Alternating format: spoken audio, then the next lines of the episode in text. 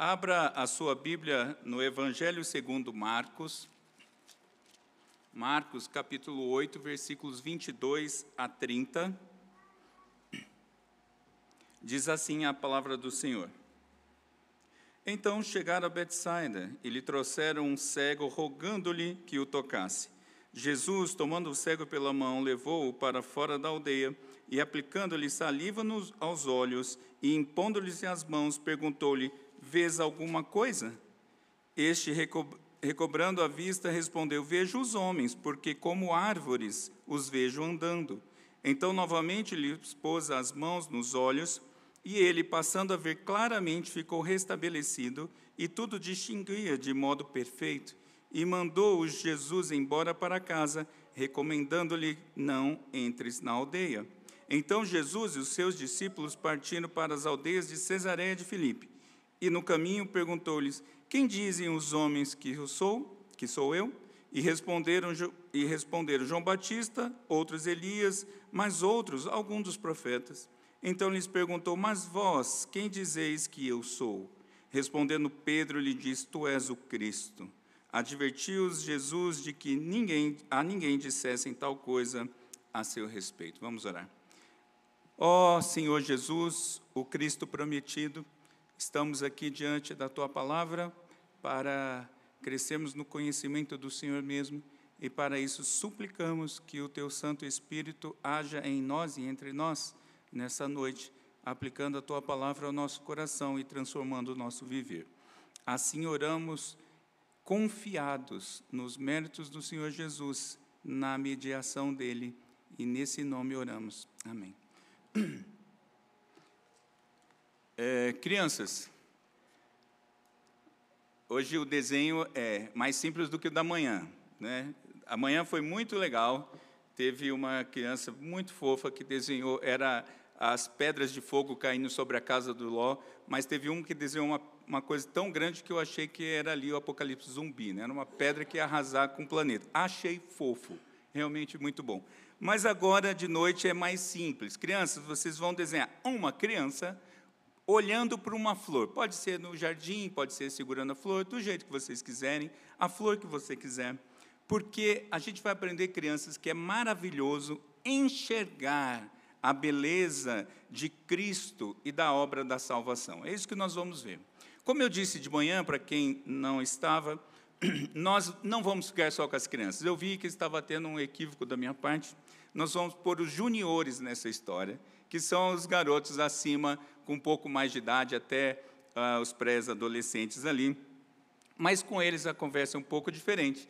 Eles vão ter que, hoje, por exemplo, anotar os pontos do sermão e um resumo do sermão em um parágrafo, porque eu vou ler depois. Quero ver se vocês estão atentos mesmo. E também uma novidade que aconteceu de ontem para hoje, os pais já me autorizaram, eu quero que a igreja fique tranquila, que eu vou citar os juniores nos meus sermões. Chega de citar só minha filha, porque ela já está cansada, né? ela, ela gostou muito disso. Então, os pais me autorizaram e de manhã já me perguntaram, pastor, eu estava tremendo. Eu falei, calma, não é no primeiro dia, o primeiro dia eu vou avisar. Né? Então, pais, me ajudem com histórias dessas crianças, vai ser muito bom. Mas, meus irmãos, nós, o reverendo Mateus, semana passada, no texto que falava do surdo, citou um vídeo, e hoje o texto fala de um cego, eu quero citar também um vídeo, porque eu sigo o meu mestre. Um vídeo muito bonito, muito legal, de duas garotas gêmeas indianas e cegas de nascença. Anitta e Sônia, elas tinham, tinham uma doença que essa doença impede a luz de entrar na retina, então não enxerga absolutamente nada. Essas crianças nasceram e viveram por muito tempo na escuridão, até a restauração da vista feita por meio dessa cirurgia, que permitiu então que elas vissem a luz pela primeira vez. Isso me ajuda a entender o texto que nós vamos perceber nessa noite, porque o texto começa e ele está numa conexão com o texto anterior, e nós precisamos lembrar disso porque o Senhor estava falando com os fariseus que são na estrutura bíblica, os representantes dos religiosos legalistas. Então, o Senhor está com esse contexto. E esses homens estavam cegos. Eles não viam, é, é, aliás, eles viam os milagres de Jesus, mas não enxergavam Jesus como Deus na pessoa de Cristo, do Messias prometido. É tão assim que eles pediram para Jesus um sinal do céu. O reverendo Mateus pregou sobre isso. Não é? Eles queriam um sinal do céu. Eles viviam numa verdadeira cegueira espiritual. Porém, os discípulos também tinham um problema de vista. Eles não perceberam que, por exemplo, o, o milagre da multiplicação dos pães apontavam para Jesus, o pão da vida, o maná do céu. Eles também ainda não estavam vendo com muita propriedade. Porém, o Senhor Jesus não desiste dos seus e continua ensinando dia após dia os seus discípulos, os seus apóstolos. E nessa noite, então, crianças, já prestem atenção, nós vamos ver é, duas coisas, dois pontos apenas. Nós vamos ver sobre a cegueira, a cegueira que impede de ver Jesus como Deus e a cegueira que impede de ver Jesus como Messias. É, são esses pontos que nós vamos ver nessa noite. Em primeiro lugar, dos versículos 22 a 26, essa cegueira que impede de ver Jesus como Deus. Vejam, o texto diz que eles chegam em Betsaida, uma cidade também já conhecida com forte influência gentílica, e ali eles chegando, um grupo de pessoas, não sabemos quantos, levam um cego até Jesus para que Jesus é, tocasse, eles queriam o toque curador de Jesus. Para eles, Jesus tinha que pôr a mão para dar certo. E eles levam esse homem até o Senhor. Só que o Senhor então toma esse cego pelas mãos e pessoalmente leva para distante, leva para fora da cidade, ou da aldeia, ou daquela vila, enfim, o tamanho da cidade não vem ao caso, mas o Senhor o leva assim. E é curioso né, que a salvação está saindo da cidade, mas o Senhor sai, nós não sabemos exatamente porquê, talvez porque ele estivesse fugindo dos holofotes e da aclamação humana, talvez os humanos ali quisessem um curandeiro, afinal de contas foi para isso que eles levaram o cego. Mas o guia desse cego agora é o próprio Senhor Jesus. O Senhor Jesus então toma pela mão e leva esse homem para um pouco mais distante de onde eles estavam. E é, é interessante observar, meus irmãos, que nos evangelhos são registrados sete curas de cegueira. Em cada uma, Jesus usa uma forma diferente, conforme a realidade, conforme a necessidade da pessoa. O Senhor vai fazendo assim. E aqui o Senhor, curiosamente também, ele tinha aplicado saliva no caso anterior e agora ele aplica saliva nos olhos do cego. Sim, meus irmãos, é talvez para a gente pareça meio estranho, né? Dar aquela salivada e passar nos olhos de alguém. Mas ah, há uma compreensão de que naquela época a saliva também tinha algum aspecto curativo, né? Tanto é que quando a gente corta o dedo, especialmente criança, a primeira coisa que faz é mandar o dedo na boca para poder parar. Eu acho que é um pouco instintivo. Mas naquela época era assim, então naquela época não foi algo estranho para eles. O Senhor então põe a sua saliva nos olhos daquele homem e ele impõe as mãos. E aqui acontece um detalhe: Jesus pergunta a ele alguma coisa. O Senhor Jesus agora interage. Isso não é comum, Jesus não fazia isso. Jesus resolvia, fim de papo, dava instruções, Ok, agora Jesus parece que quer uma coisa diferente. E o Senhor então pergunta: Ok, saliva em posição de mãos, está vendo alguma coisa? O que, que a gente espera? Que ele dissesse: Ok, estou vendo tudo, Senhor. Talvez o Senhor Jesus estivesse desejando o envolvimento daquele homem naquele momento, mas o homem informa alguma coisa curiosa, ele não está vendo completamente. Está vendo mas não completamente. Não é? Ele está com a vista turva. Talvez ele saiu da cegueira para uma catarata avançada. Não é? Ele ainda não vê plenamente. O seu discernimento ainda é vago, é incerto. Veja, nós não sabemos se esse homem é um cego de nascença ou e por isso ele tinha uma noção das árvores porque ele apalpava árvores, nós não sabemos ou ele teve alguma visão por algum tempo e depois ficou cego, e isso é possível, porque naquela região, naquele tempo, era muito comum pessoas perderem a visão pelo efeito sol, mais poeira, mais falta de higiene, tudo isso levava as pessoas a ficarem cegas, a ficarem com a vista bastante problemática. Inclusive, um comentarista fala de moscas voando, né? porque nós não tínhamos essa condição de saúde que temos hoje.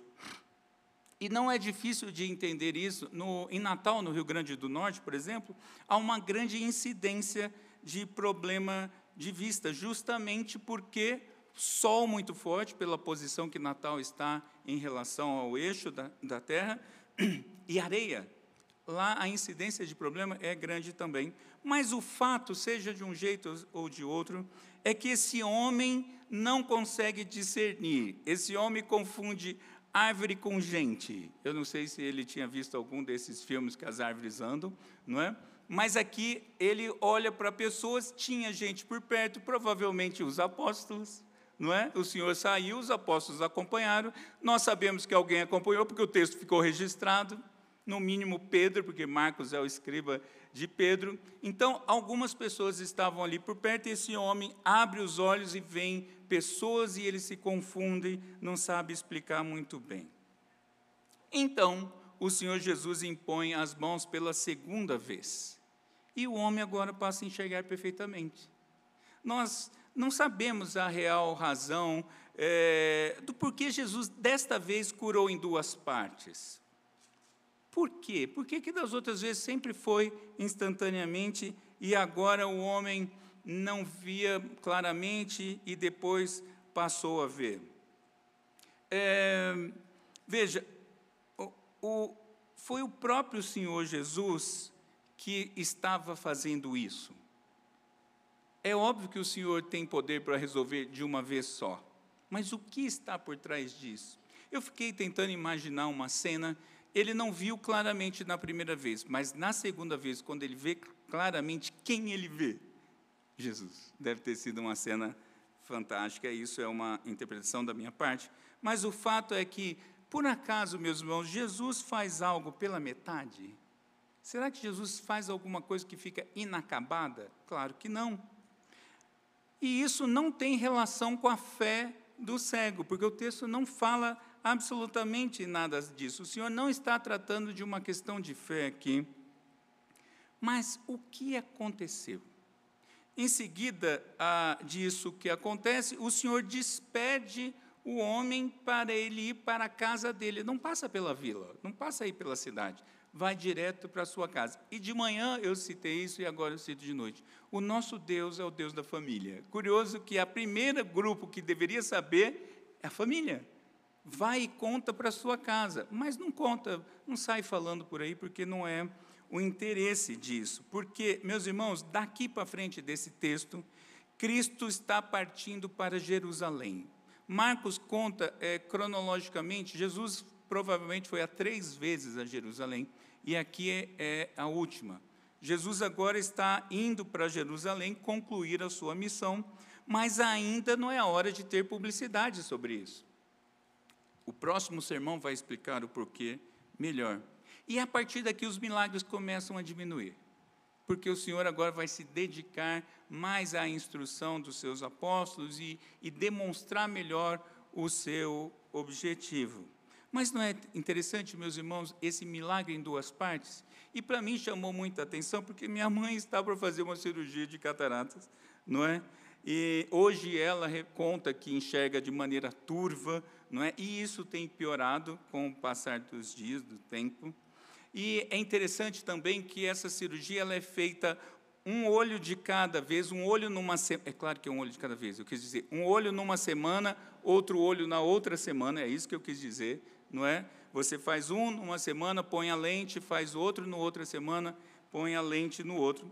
E durante a, a recuperação, você tem que usar um óculos super escuro, todo fechado, parece soldador, né? aquele óculos enorme assim, fechado, que te deixa com uma visão bastante escura, embora ainda você esteja em processo de recuperação, porque você ainda não está vendo com clareza e precisa cuidar disso. Mas dizem os que já passaram por isso que o resultado é fantástico e depois da cirurgia totalmente cicatrizada e tudo mais, a pessoa passa a enxergar que é uma beleza, o que de alguma forma me dá uma preocupação. Porque hoje minha mãe já me cobra, imagino vendo bem, né? Mas nós estamos muito felizes, porque ela não enxerga muito bem e vai passar a enxergar. Então, meus irmãos, essa história da Bíblia, ela nos traz algumas aplicações. Na Bíblia, a cegueira física, ela aponta para a cegueira espiritual. Esse é o contexto das é, obras de curas relacionadas à cegueira. Ou seja, porque isso está dizendo que, de fato, ninguém nasce podendo ver a Deus. O Senhor Jesus está tratando da incredulidade. Lembra que os apóstolos, conforme o sermão passado, ainda não estavam entendendo direito. O Senhor falou: vocês não estão entendendo o que eu estou falando? Está acontecendo tanta coisa, vocês ainda não estão percebendo. E agora o Senhor vai explicar isso a partir desse milagre.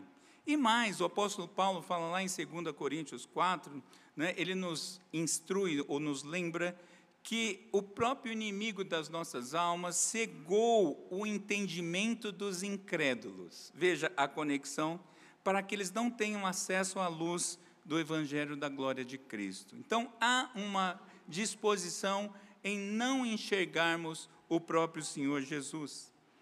Agora, esse detalhe de curar em duas fases, curiosamente, é o próprio anúncio da salvação que Deus faz. Por quê?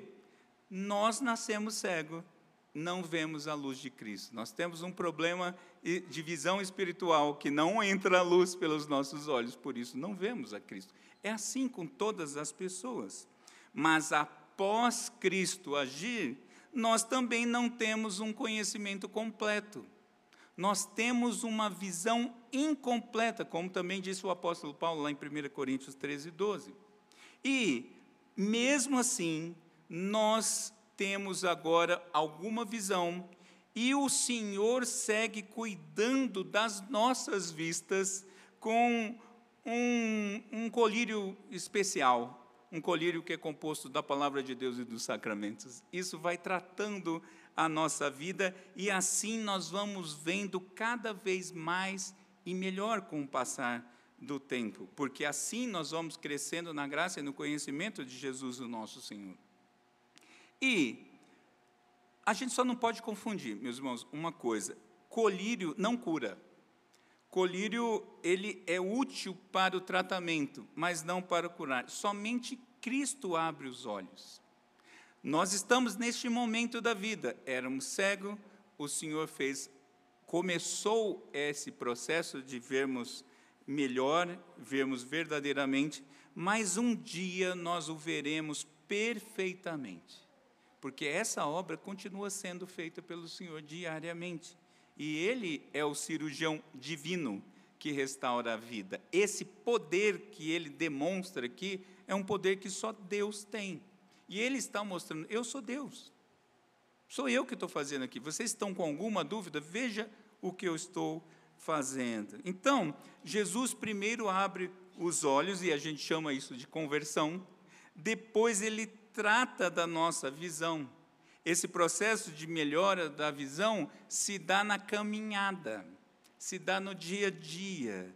Isso chama discipulado. O Senhor vai abrindo nossos olhos, tratando da nossa vida, e nós vamos enxergando melhor o próprio Senhor e o seu reino. Então, nós precisamos ter essa perspectiva para é, nos ajudar e nós também ajudarmos a outro, porque isso exige paciência. Muitas vezes nós somos ou podemos cair nesse erro da impaciência, da pessoa já com algum tempo de igreja e ainda não entendeu tal coisa, nossa, que crente, não sei o quê. Os seus olhos também não estão plenamente abertos. Os nossos olhos estão sendo tratados. Essa é a ideia que o Senhor está falando. Eu sou Deus, eu faço essa obra, e não é porque eu faço incompleta, mas porque o processo é assim. Esse é o processo natural. Nós não enxergamos plenamente, nós vamos enxergar somente na glória na presença do Senhor. Então, meus irmãos, tenhamos paciência, não é tolerância com o erro, mas é essa paciência de saber que estamos em tratamento. Nós ainda estamos com os óculos escuros, porque se tirar a cirurgia ainda não está completamente cicatrizada. Nós precisamos entender que o Senhor trabalha na nossa vida diariamente. Diariamente nós estamos sendo feitos à imagem de Cristo, o nosso Senhor. Mas, em segundo lugar, a cegueira, nós vamos ver agora a cegueira que impede de ver a Jesus como Messias, porque ele se mostrou como Deus, Jesus se mostra que ele tem poder para fazer isso, mas agora ele vai começar a ensinar a sua missão. Qual o propósito dele ter vindo habitar entre os homens? E o texto, agora, a partir do versículo 27, diz que eles partiram para Cesareia de Filipe. Cesareia de Filipe, eles já estão descendo rumo a Jerusalém. O que significa ir rumo a Jerusalém? Significa que estão, Jesus está indo rumo à cruz do Calvário. No próximo sermão isso, ele vai detalhar isso. Mas agora já, o Senhor já está na prática mostrando para onde ele vai. E o Messias veio para isso. E eles partem então para lá, seguem e Jesus, no caminho, eu gosto dessa expressão, né? Nós somos o povo do caminho. Jesus, no caminho, conversa com os apóstolos e faz perguntas. O, o, o processo didático dos mestres daquela época não é esse. O processo comum era os discípulos faziam perguntas para o mestre. O mestre às vezes respondia com outra pergunta, mas quem começava indagando eram os discípulos. Não, com o Senhor não é assim que funciona. O Senhor provoca essa interação e esses homens agora vão ter que responder diretamente ao Senhor. Eles vão ter que responder algumas coisas. E primeiro, e o Senhor faz duas perguntas. A primeira delas é: o que, que os homens estão dizendo sobre mim? Para as pessoas por aí, quem eu sou? Quem sou eu para essas pessoas de forma geral? Como que os outros me veem? E o Senhor faz então essa pergunta a eles, e a resposta mostra que o povo, de forma geral, a multidão, não conhece a Cristo. Veja, essa é a mesma resposta que, que foi dada que o tetrarca Herodes ouviu dos seus servos. Lembra que ele falou, quem, quando ele morreu João Batista, e ele perguntou, quem, de quem que estão falando aí se João Batista já morreu? Ah, estão dizendo que é João Batista que voltou, estão dizendo que é o profeta. Não.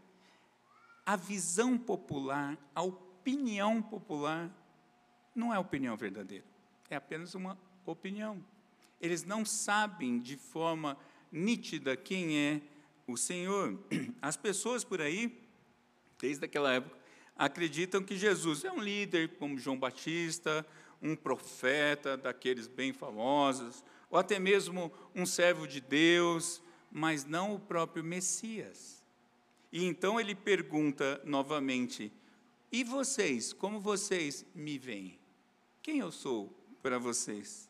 E o texto diz que Pedro então toma a frente e Pedro responde na língua grega: Tu és o ungido de Deus. A palavra Christos significa ungido, que por sua vez significa Messias, aquele que foi prometido. E Pedro está falando: Senhor, o Senhor é o prometido. O Senhor é aquele que nós estamos esperando.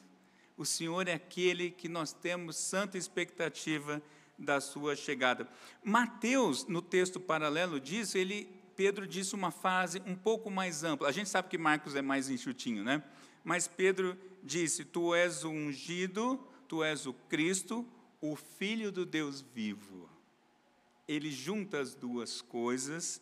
E Lucas, que registra também essa passagem, diz que, que Pedro teria dito: Tu és o Cristo de Deus. É uma forma sintética de dizer: Tu és o ungido, prometido, o esperado de Deus. Nós sabemos quem o Senhor é. É tão assim que Mateus conta que Pedro foi elogiado pelo Senhor. Parabéns, Pedro, você respondeu muito bem. E você só soube isso porque o Pai falou para você. Você teve essa informação celestial, essa revelação especial, que nós chamamos de graça especial na teologia. Você teve os seus olhos abertos, senão você não saberia.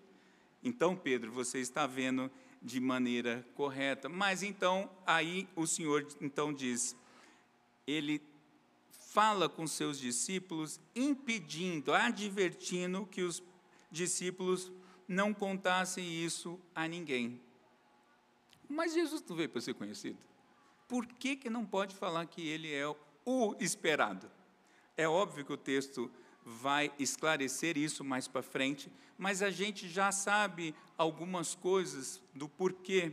Jesus é o Messias de Deus, é o Cristo de Deus, e não o Messias revolucionário que os judeus esperavam como rei havia uma enorme expectativa dos judeus daquela época, porque eles esperavam pelo rei, da linhagem de Davi. Afinal de contas, eles já foram oprimidos pelos babilônios, pelos persas, pelos gregos, agora estão nas mãos dos romanos. Então, vai chegar o rei da linhagem de Davi e nós seremos grandes em justiça e poder, como disse Jeremias eles estão confundindo a perspectiva profética. Eles ainda não entenderam, os judeus não tinham entendido quem era o Cristo. E esse silêncio sobre isso é justamente porque eles teriam que esperar Jesus cumprir toda a sua missão. O servo sofredor ia dar a sua vida em favor de muitos na cruz do Calvário. Ia morrer e ia ressuscitar. E isso não aconteceu ainda. E isso ia ser, vai ser um escândalo para todo mundo. Mas o Senhor está dizendo: sou eu. Eu estava, quando eu estava estudando esse texto, eu fiquei pensando como é curioso quando um, um, um torcedor ele, ele vê o seu atleta preferido como o melhor do que os outros. O cara ou o time dele é o melhor. Aí Aí, às vezes, você vê algumas estatísticas, e não é verdade, né? O atleta dele não é aquelas coisas, mas para ele é. Para ele é, e ele defende com unhas e dentes. Ele vê, ele vê assim essa posição. E veja, meus irmãos, ter, ter percepções, ter visões diferentes sobre o atleta preferido, se ele é melhor ou se não é, não é um pecado.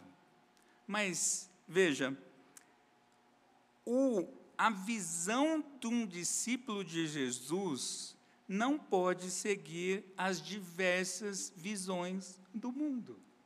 Nós não fomos chamados para pensar igual ao mundo, nós fomos chamados para pensar igual ao Senhor.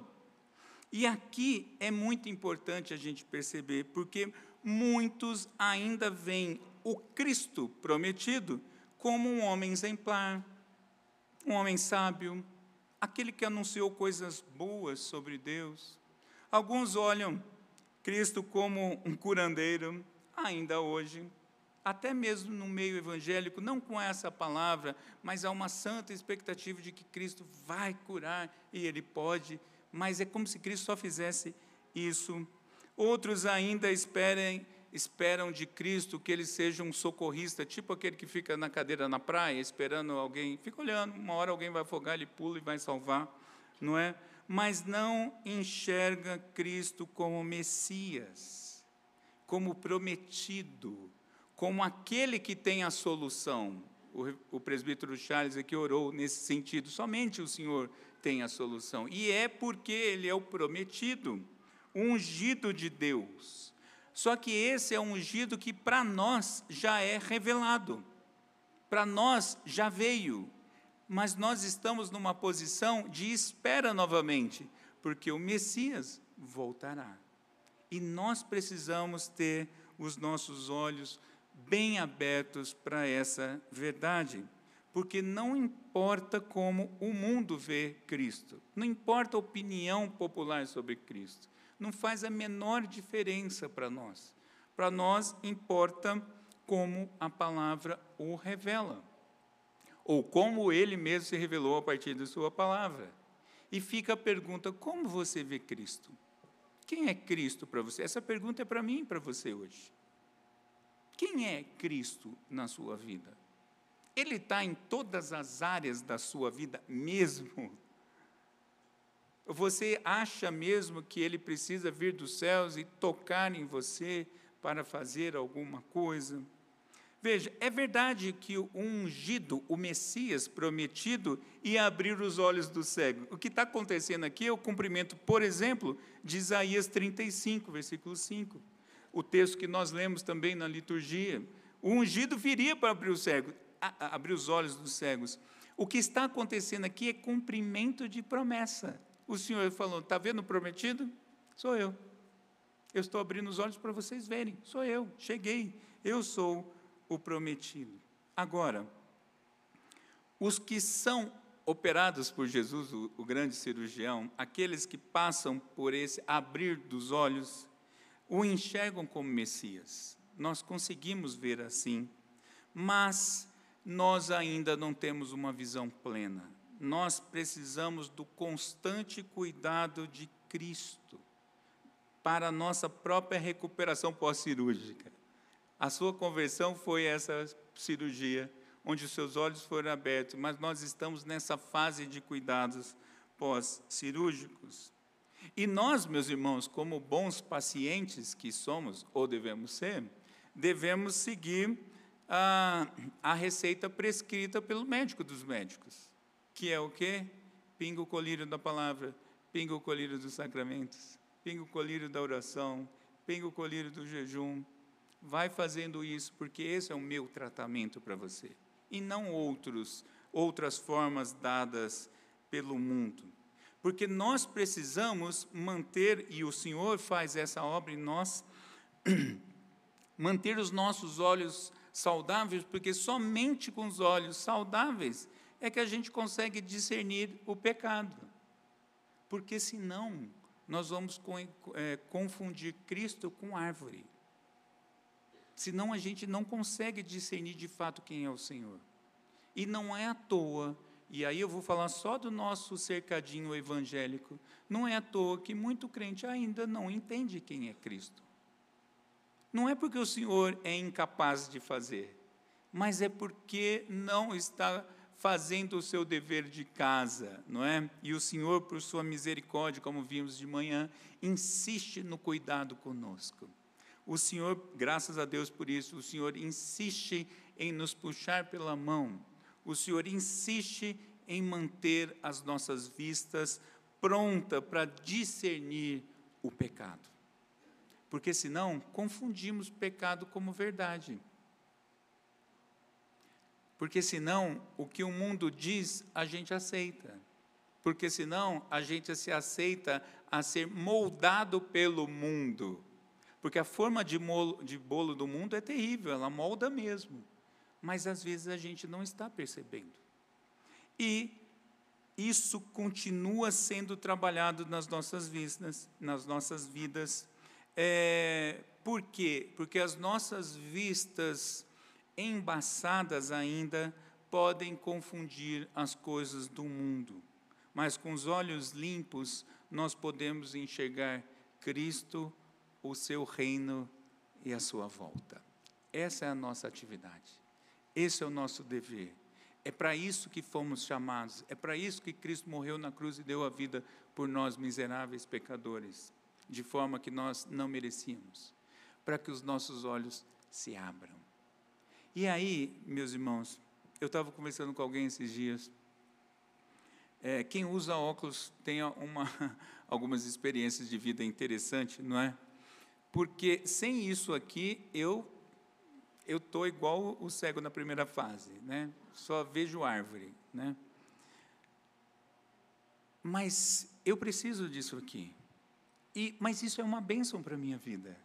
Não é um empecilho, não é uma dificuldade. Por que, que eu vou recusar uma bênção do Senhor que me faz enxergar melhor?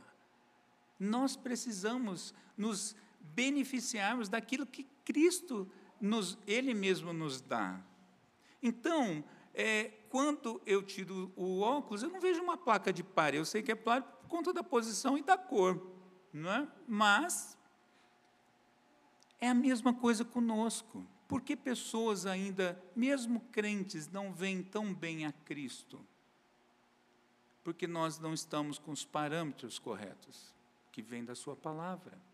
E a gente acha que o Messias é outro, que ele veio para nos dar prosperidade, ele veio para nos dar uma vida tão abundante. A Bíblia fala que a nossa vida é abundante, mas a abundância que o mundo fala é de outra natureza. Alguns ainda olham para Cristo e diz que se você foi alcançado mesmo por Cristo, você não fica doente. Ora e tire esse óculos, Silvio, que não tem fé. Mas não é disso que o Senhor está falando. O Senhor está falando do reino de Deus, que nós vemos e os outros não. Esse é o propósito da obra de Cristo nas nossas vidas. É verdade, um dia o veremos perfeitamente, um dia eu verei sem óculos, mas até lá nós vamos seguindo com o Senhor e Ele cuidando das nossas vidas. E nós podemos dizer a seguinte frase: éramos cegos, agora vemos o ungido. Você vê o ungido? Você vê o Messias? Você vê o homem Deus? É verdade, não plenamente, eu sei, eu também não. Mas um dia nós veremos perfeitamente o ungido de Deus. Você tem essa expectativa? Louvado seja o nome do Senhor, vamos orar. Querido Deus, esse texto já nos prepara para a próxima semana, mas ainda hoje nós já temos muito a aprender com ele. Obrigado, primeiramente, pela lembrança da verdade de que éramos cegos, andávamos em trevas, perdidos neste mundo que vive em trevas. Mas o Senhor, por Sua infinita misericórdia, nos alcança e abre os nossos olhos, e agora nós vemos Cristo Jesus e a Sua gloriosa luz sobre as nossas vidas. Nós vemos Cristo pela Sua palavra, nós vemos Cristo pelos sacramentos, nós vemos Cristo pela obra que Ele faz nas nossas vidas. Obrigado por isso, Senhor e temos essa santa expectativa de que um dia o veremos plenamente. Pai, também eu te peço que o Senhor nos dê condições de seguirmos neste mundo sendo luzeiros, porque é o que o Senhor nos manda ser, sermos luz para este mundo.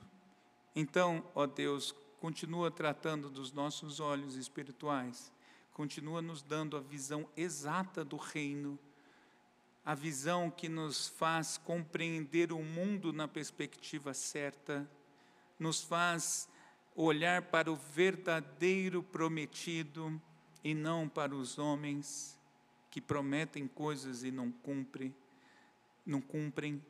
Senhor, faz isso em nosso meio e dá-nos a alegria daqueles que passaram a enxergar, que saíram das trevas para a tua maravilhosa luz e sabemos que isso só é possível por conta de Cristo nosso Senhor, que venceu a morte na cruz e ressuscitou e vive está. E no nome dele nós oramos agradecidos. Amém.